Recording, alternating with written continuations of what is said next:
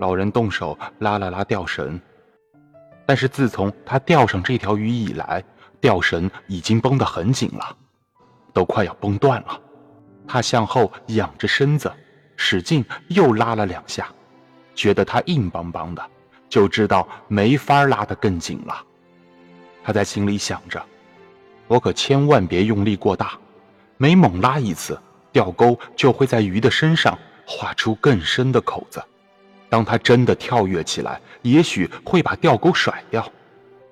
反正太阳出了，我感觉好多了。这一次。”不用一直盯着太阳看了，钓绳上沾着黄色的海藻，但是老人知道这只会给鱼增加一些拉力，因此他显得很高兴。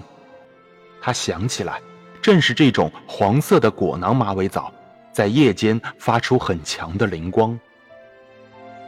鱼啊，我真的很爱你，非常的尊敬你。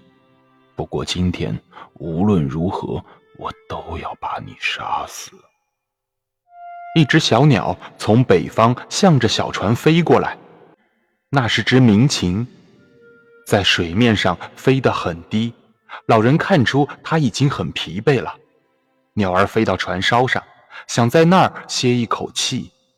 随后，他绕着老人的头飞了一圈又一圈，落在了那根吊绳上。也许在那儿，他觉得比较舒服吧。你多大了？